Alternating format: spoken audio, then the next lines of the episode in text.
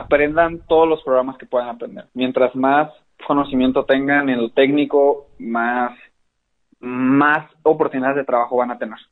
Eso es algo que he aprendido. Mientras más, más cosas técnicas sepas tú resolver, más oportunidades tienes tú de entrar a, a trabajar en cualquier departamento musical de una película. ¿Alguna vez te has preguntado cómo fue el primer contacto del artista con su arte? ¿Cuáles fueron sus momentos de duda y satisfacción respecto a su trabajo? ¿Sus influencias tal vez? Quédate, descubre algunas de esto y más cosas en De Artista a Artista.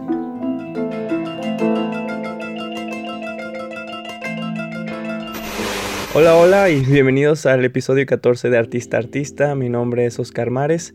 Me alegra mucho que puedan estar escuchando este podcast aún y después de un descanso muy muy amplio.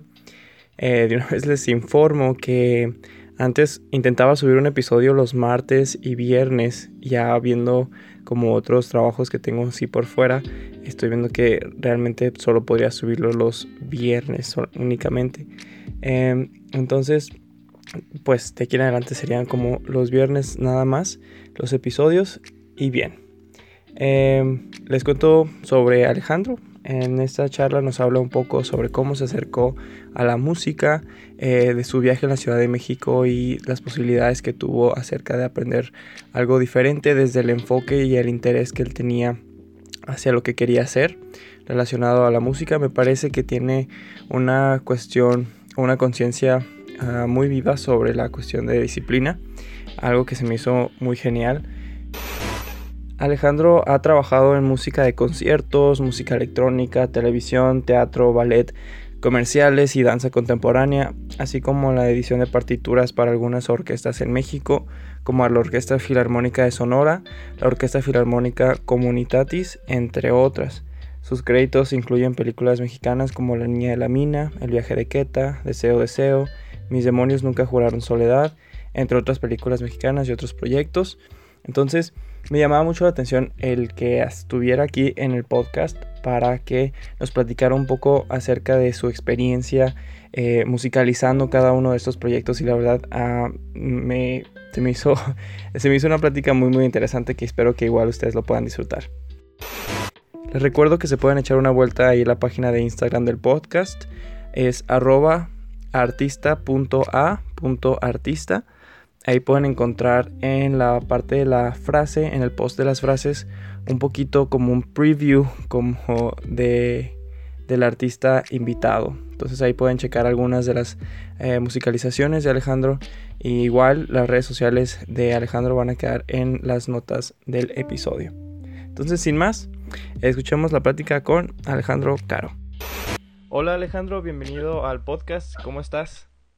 Muy bien, muchas gracias por la invitación. No, gracias a ti. Eh, bien Alejandro, empecemos con, no sé, háblame un poco de lo que, de lo que haces y de dónde eres. Pues primero pues soy de Hermosillo, Sonora.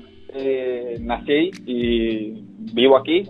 Viví un tiempo en Ciudad de México, pero ya estoy de regreso a las raíces. Y me dedico a hacer música para cine. Perfecto. Eh, platícame acerca de tu formación. Eh, pues, eh, ¿desde el principio o profesional? Pues, eh, desde tu acercamiento a, pues a, la música, a la parte de la composición y ya pues también durante tu, tu estancia en la licenciatura en música.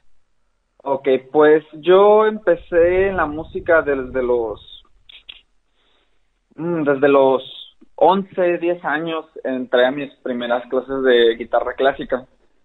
Y después de ahí comencé a tocar con un primo mío que igual tocamos al mismo tiempo la guitarra. Eh, luego empecé a juntarme con otros amigos que tocaban igual, tocaban rock, cosas así. Entonces empecé a estar en bandas, en bandas de rock y cosas así.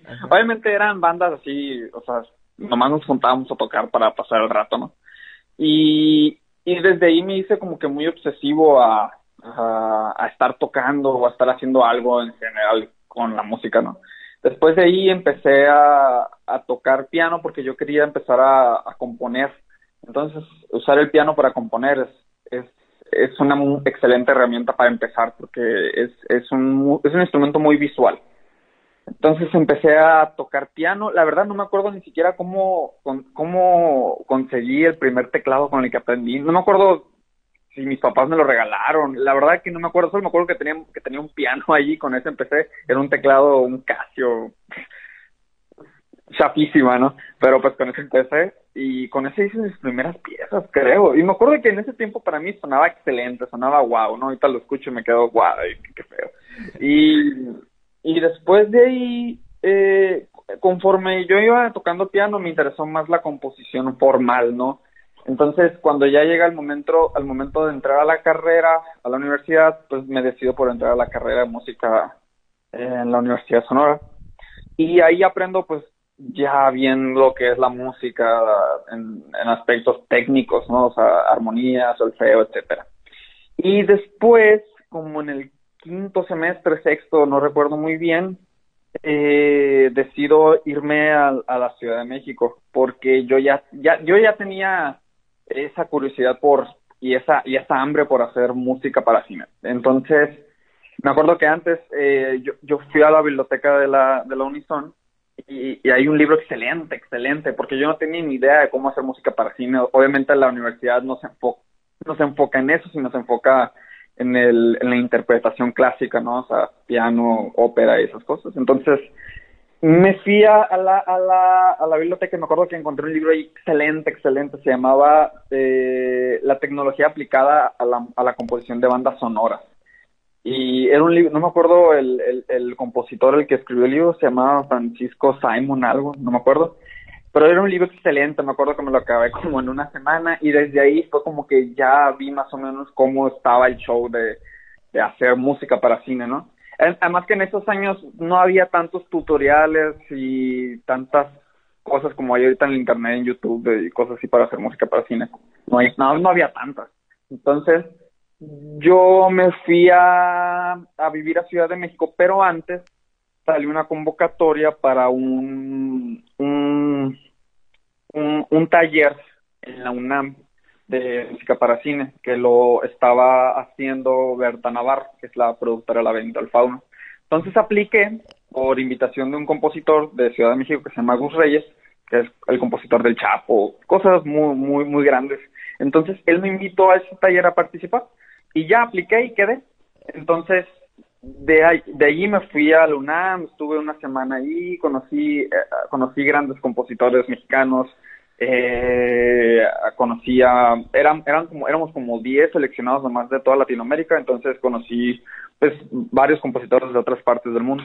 Y desde allí, eh, como que yo ya, ya al, momento de ir a ese taller, yo me di cuenta de que, órale, o sea, esto sí es un trabajo de verdad, si hay gente que se dedica a esto, gana dinero de esto, de esto vive y de y hacen esto todos los días. Entonces, al momento de yo regresar a Hermosillo de, de, ese taller con la mente toda abierta de que tengo que hacer esto y sí se puede hacerlo porque hay gente que ya lo hace, entonces decido, eh, hablé con mis papás y les dije, no, pues me quiero ir a vivir a la Ciudad de México porque quiero, quiero hacer esto, ¿no?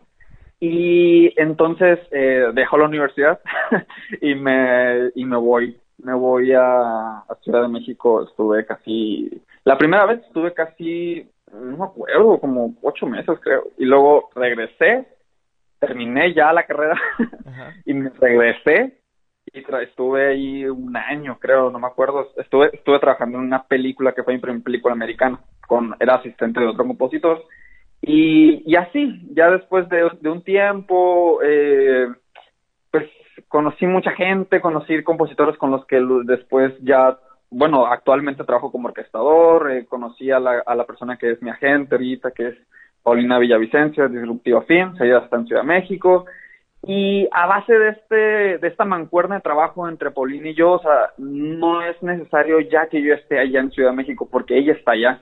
Entonces, a lo largo ya de casi cuatro años, yo creo, hemos trabajado así de, ella ella me consigue proyectos, yo los trabajo y así. O sea, y cuando, y cuando, obviamente yo hablo con los clientes y ella también, pero eh, ella es como que el acercamiento allá, ¿no? Porque el cine mexicano, la realidad y triste realidad es que está muy centralizado en la Ciudad de México o en las grandes ciudades, ¿no? Pero ahorita ya con la tecnología como en el caso de la música es postproducción, no es tan necesario estar presencialmente porque todo es en computadora, todo lo puedes mandar, enviar, y así es. Y, y, y, y ahorita con la cuarentena eh, no es nuevo que me la pase en Skype y cosas así, porque ya, ya antes ya lo hacía, porque pues, era la única manera, bueno, es la única manera de poder contactar a otros directores, no solo de Ciudad de México, sino de otras partes del mundo, ¿no? Y pues eso es más o menos.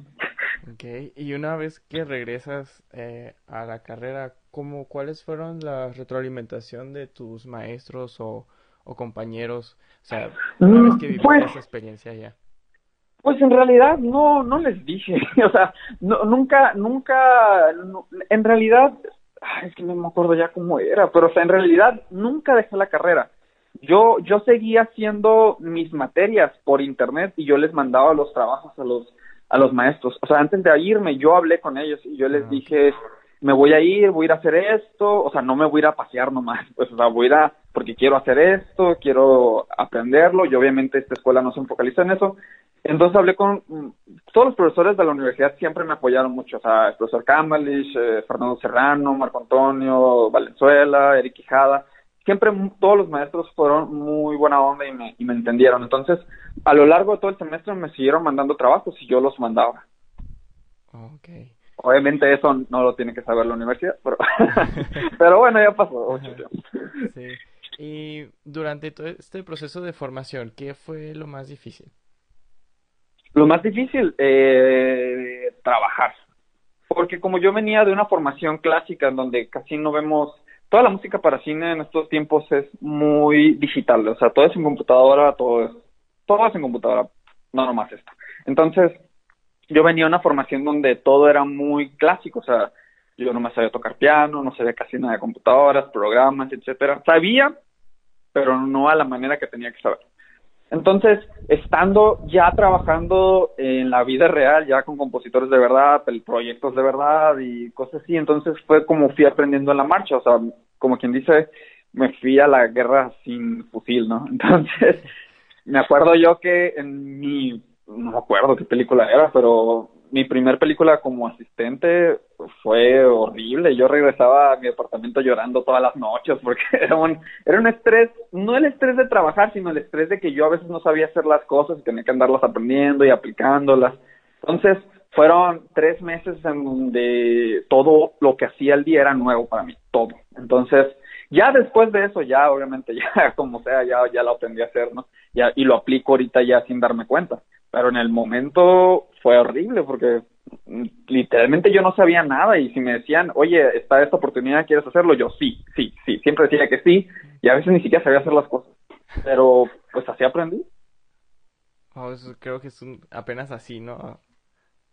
Sí, es que en, en, todas las escuelas, además de que tengo colegas que han estudiado ya en otras escuelas, Berkeley, cosas así, ellos, ellos me dicen, o sea, la, la vida real ya trabajando en una producción no es lo mismo que ir a la escuela, porque en la escuela te puedes equivocar, pero en, en los trabajos ya involucra dinero. Entonces, cuando ya hay dinero, ya es una responsabilidad lo que tienes que hacer, no es algo que en lo que te puedes equivocar. Te puedes equivocar y lo corriges y te dan cambios, como en todo, ¿no? Te dan cambios, tú los haces, es normal, pero aquí ya es de que lo tienes que hacer y lo tienes que entregar.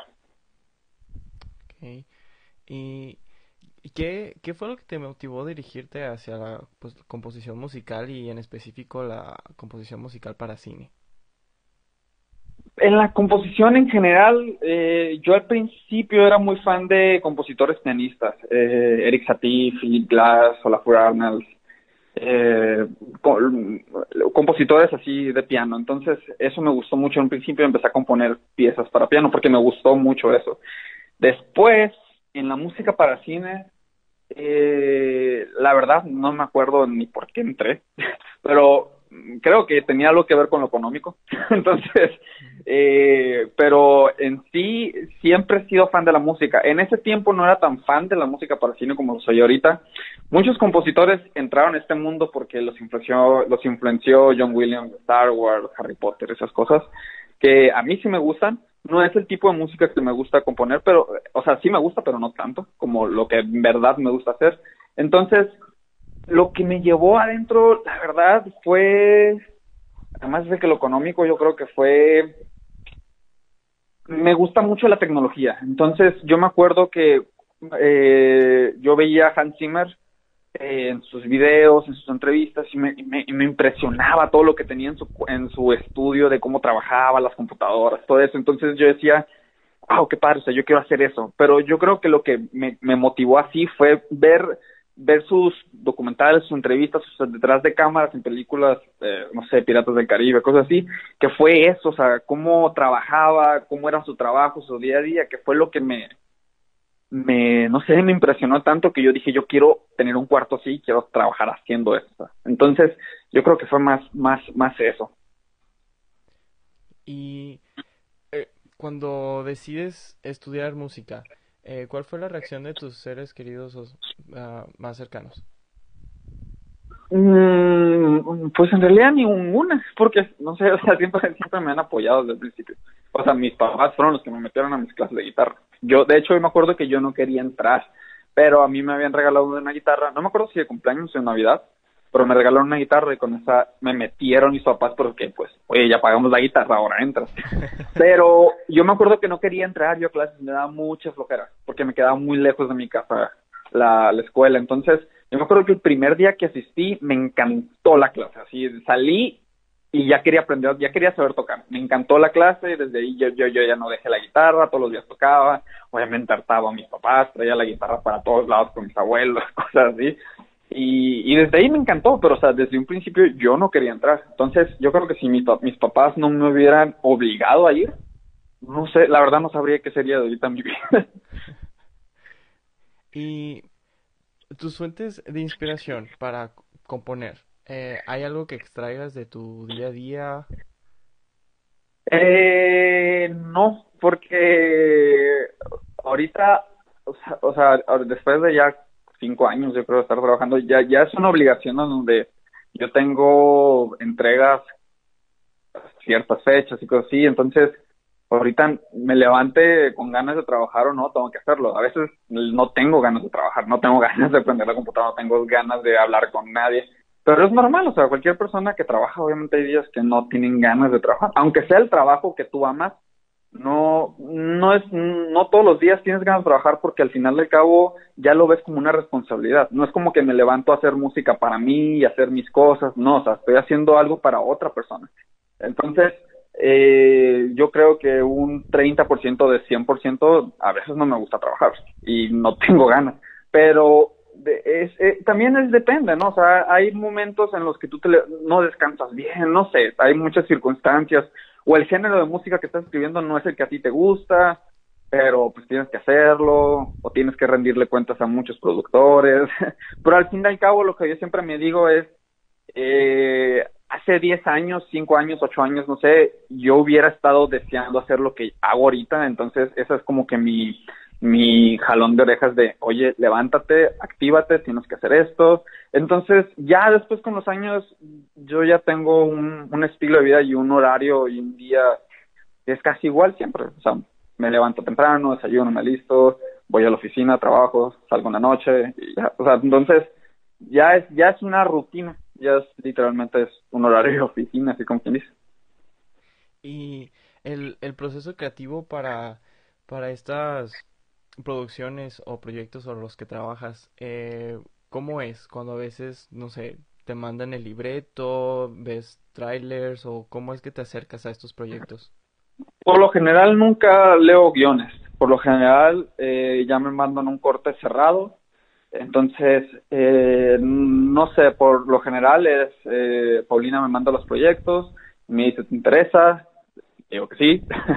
entonces ya se arregla todo el papeleo que tengo que arreglar, contratos, etcétera. Entonces ya hablo con el director.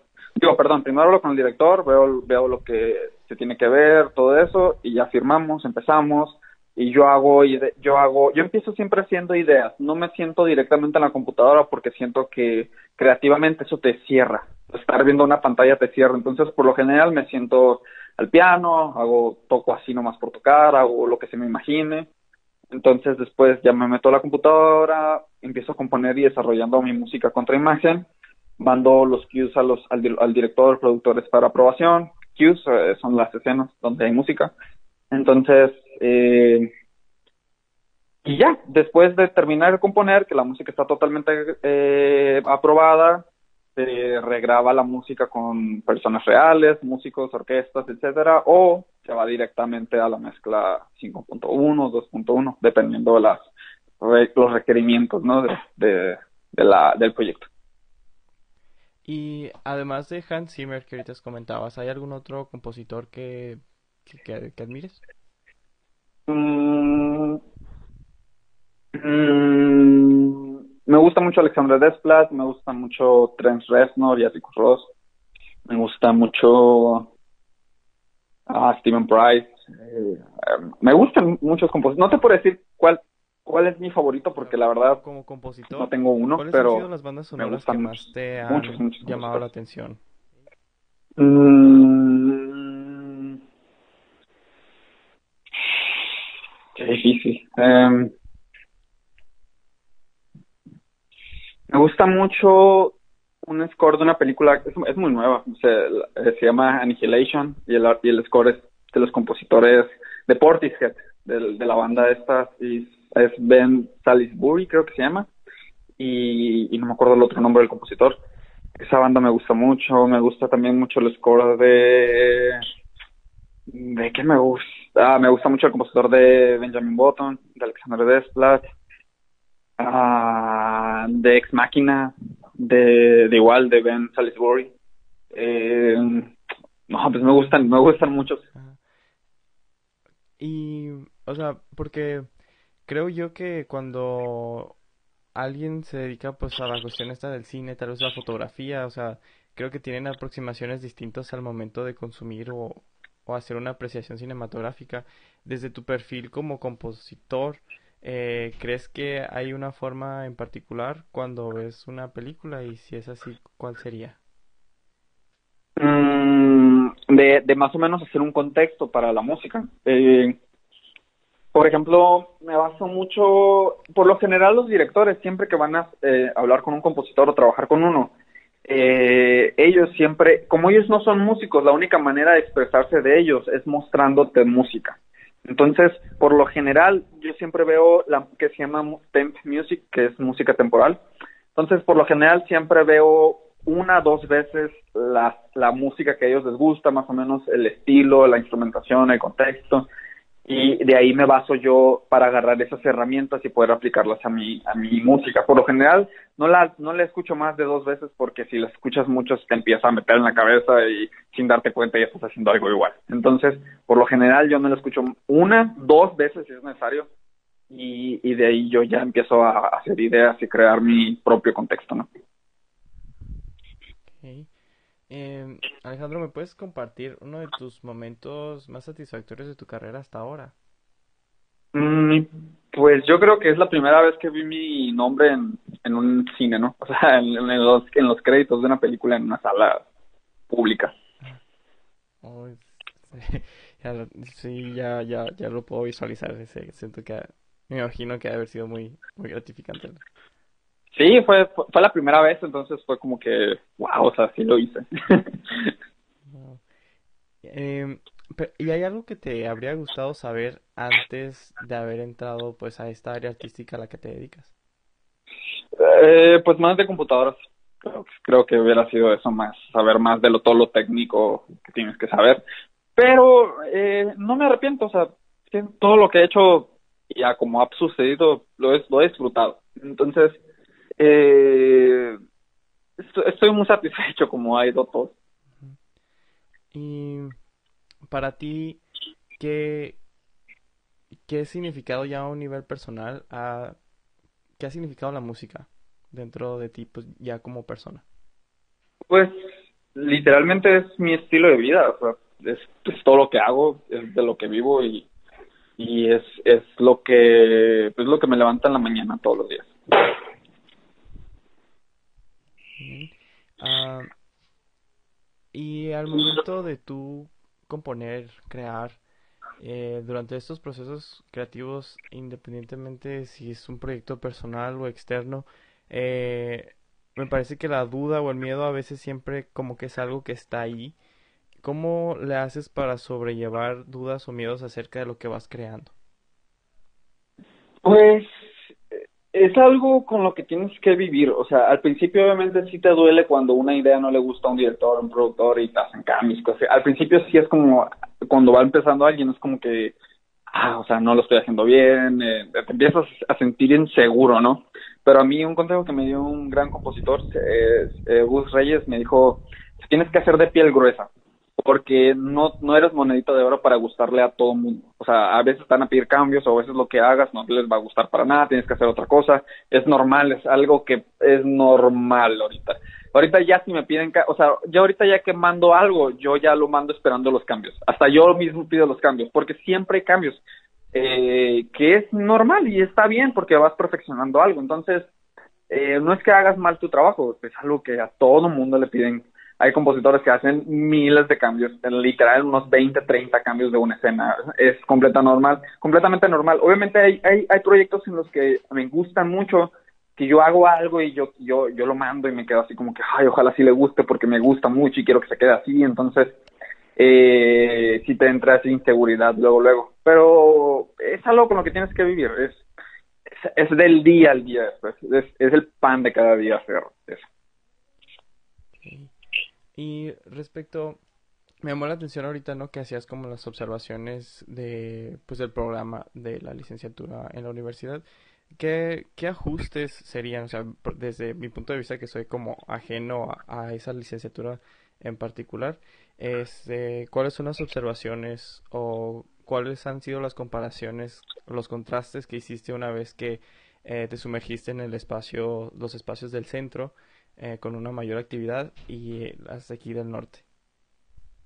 Pues la verdad no tengo así como que algún ajuste que hacerle porque la universidad eh, de música eh, se especializa en la interpretación clásica. Entonces, todo lo que dan ahí pues, se me hace muy bien. El problema es que lo que yo buscaba no era eso. Entonces, yo entré ahí porque no tenía otra opción para estudiar. Entonces, eh, lo mío era totalmente diferente a lo que ellos se especializan, pero eso no es una culpa de ellos, sino es algo que es algo mío. O sea, yo, yo quería hacer otras cosas, entonces esa universidad no se encarga de eso y era mi decisión si entraba o no. Yo entré, entonces lo que yo quería no estaba ahí, pero muchas cosas que enseñan ahí, que también lo veo en lo que yo hago, ahí me lo enseñaron muy bien y, ahí aprendí, o sea, de ahí aprendí literalmente todo lo importante para empezar a hacer música. Entonces, eh, pues ninguna, simplemente que se especializa en una cosa y pues, yo en otra no, no tiene nada de malo. No, no, no, no, no demerita la universidad por eso, porque la decisión fue mía. Sí, me gusta esa, ese aspecto, ¿no? De, de buscar esos complementos ya por interés propio. Si, si no lo encuentras en el espacio en el que estás, es, es una cuestión de moverte y buscarlo.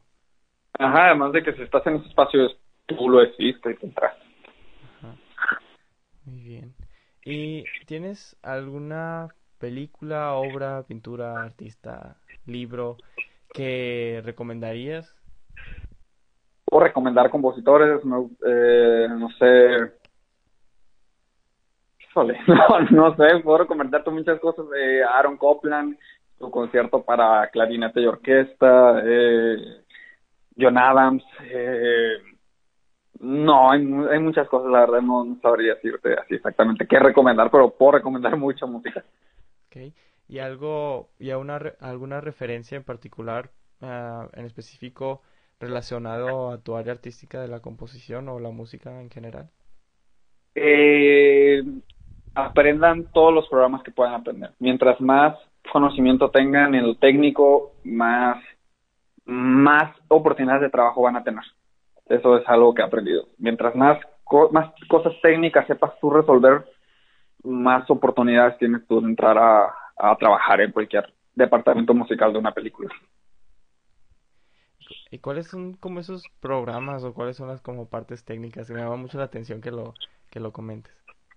Pues hay muchos programas para componer música eh, o producir música digitalmente. Está Cubase, está Logic, eh, está el Pro Tools, está Studio One. Hay muchos programas. Yo, yo en especial uso mucho eh, Cubase porque el, hace dos años me dio un patrocinio Yamaha para usar Cubase.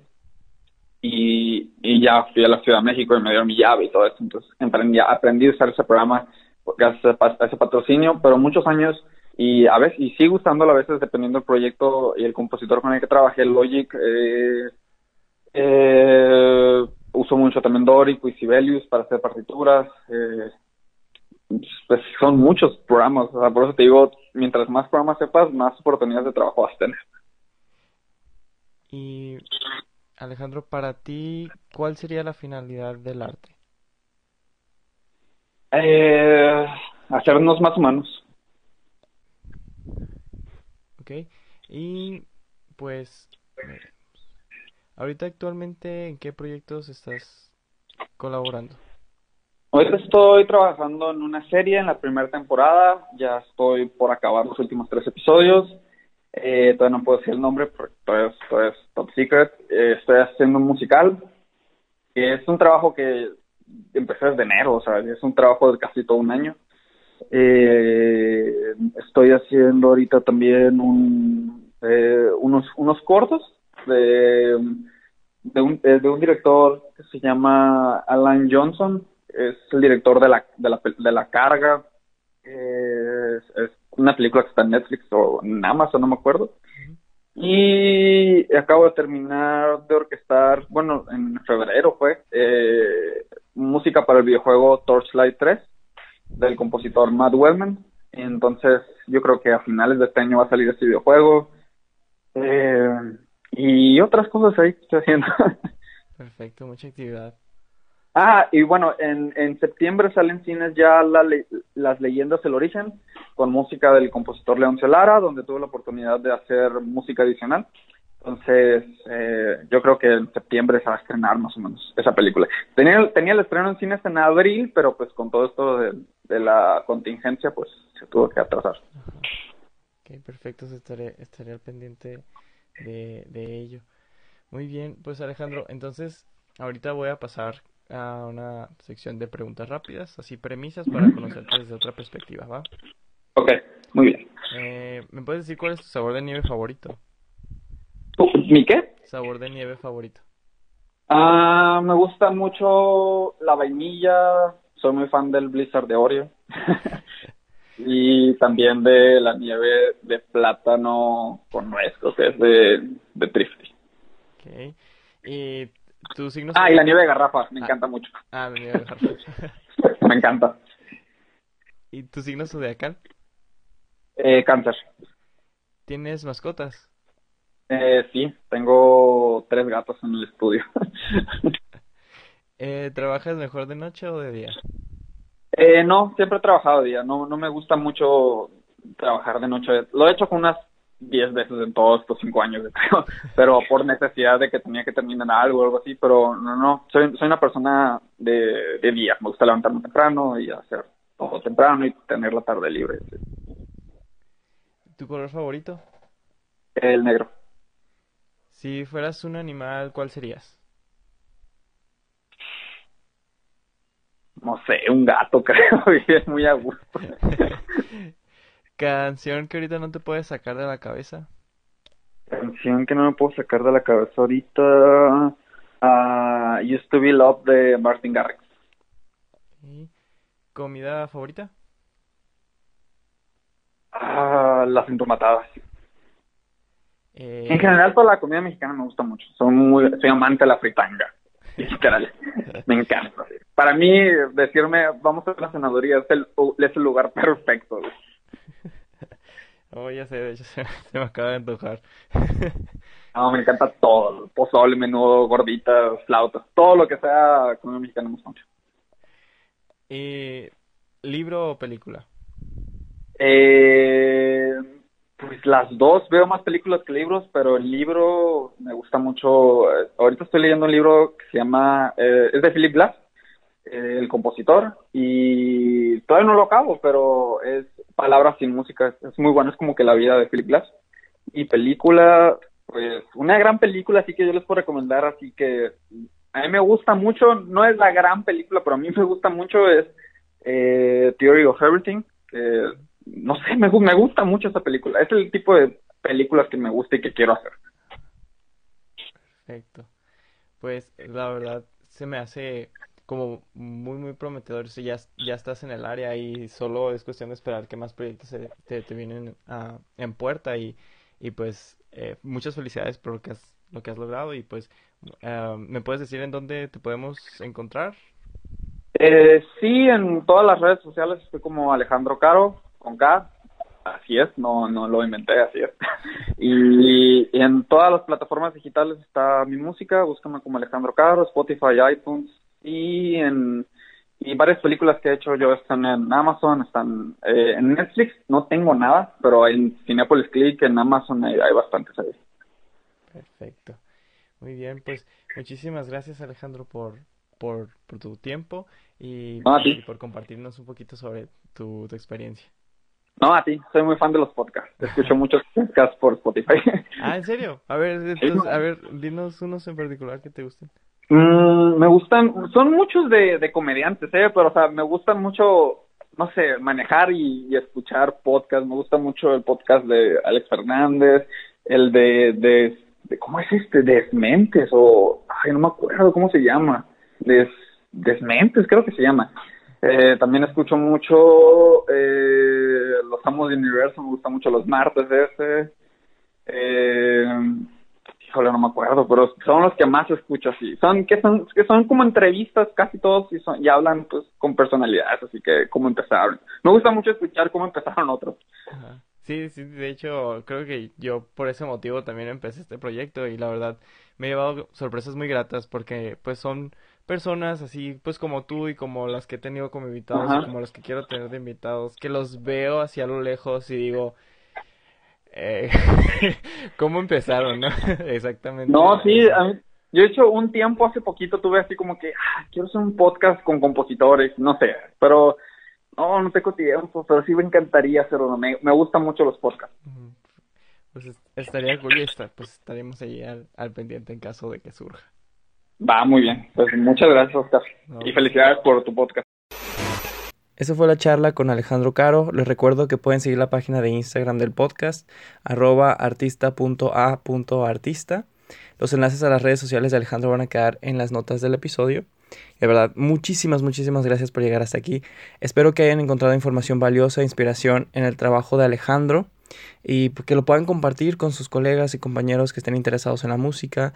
En realidad, la meta principal del podcast es llegar a esas personas que tienen esa curiosidad en alguna de las áreas de las artes y que vean un poco más sobre qué es lo que se ha hecho, qué es lo que han hecho otras personas para lograr el estar y desenvolverse y trabajar sobre su arte. Y como les digo, de verdad, de verdad, espero que ojalá hayan sacado algo de provecho de esta charla y de verdad se los deseo de artista a artista. Hasta la próxima.